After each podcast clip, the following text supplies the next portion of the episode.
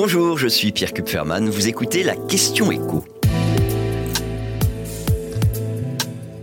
L'État va-t-il aider les Français qui se chauffent au fioul à payer leurs factures? Les députés viennent de voter une aide spécifique de 230 millions d'euros destinée aux foyers qui se chauffent au fioul. Un coup de pouce supérieur en fait à, ce que le gouvernement était prêt à consentir. En fait, l'exécutif était prêt à prévoir une enveloppe pour les ménages les plus modestes, 50 millions d'euros, mais les députés les républicains sont parvenus à faire voter avec une partie des autres oppositions un amendement qui prévoit une enveloppe beaucoup plus conséquente, 230 millions d'euros, afin que ce soutien financier puisse profiter à un plus grand nombre de foyers. Alors est-ce qu'on peut vraiment aider euh, tous les Français qui se chauffent au fioul avec 230 millions d'euros? Bah, Pas vraiment. Enfin, on peut les aider, mais ça ne représentera pas grand-chose. Il y a 3 millions de Français, c'est une estimation, qui ont une chaudière au fioul dans leur logement. Si vous divisez 230 millions d'euros par 3 millions et demi de personnes, bah, ça fait 65 euros en moyenne. Or, il faut savoir que pour un logement de 100 mètres carrés, avec un plein de 2000 litres, on peut se chauffer de l'automne au printemps. Et 2000 litres, aujourd'hui, sur le marché, c'est 3000 euros.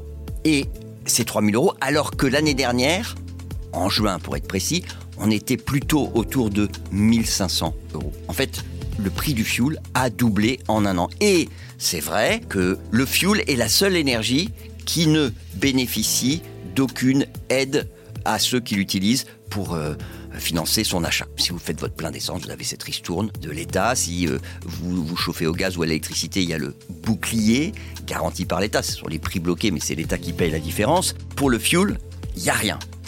Alors, en même temps, la question qu'on doit se poser, c'est est-ce que c'est bien raisonnable d'aider les ménages qui se chauffent avec une énergie particulièrement polluante qui émet énormément de CO2 alors qu'il existe des alternatives et notamment les pompes à chaleur? C'est une vraie question à un moment où il y a énormément d'aides qui sont mises euh, à la disposition des ménages. Je ne vais pas rentrer dans le détail, mais on est sur des niveaux euh, de 5 000 euros. C'est le maximum pour ma prime rénov. Et vous ajoutez ça. La prime à la conversion des chaudières, c'est 4 000 euros maximum. Et pour ce qui reste, parce que c'est un gros investissement, hein, une pompe à chaleur pour remplacer euh, sa chaudière, 5 000, 18 000 euros, ça dépend hein, de la technologie qu'on choisit. Sauf que ce reste à charge, ce qui vous reste à payer une fois que vous avez enlevé les primes, on peut le financer avec un prêt à taux zéro. Un prêt à taux zéro, à un moment où les prêts euh, sont de plus en plus coûteux, ça permet d'éviter d'avoir à payer 3000 euros de fuel pour se chauffer cet hiver, alors que on peut euh, finalement installer une pompe à chaleur qui, je le rappelle, revient à quelques centaines d'euros par an. Franchement, ça mérite au moins de se poser la question.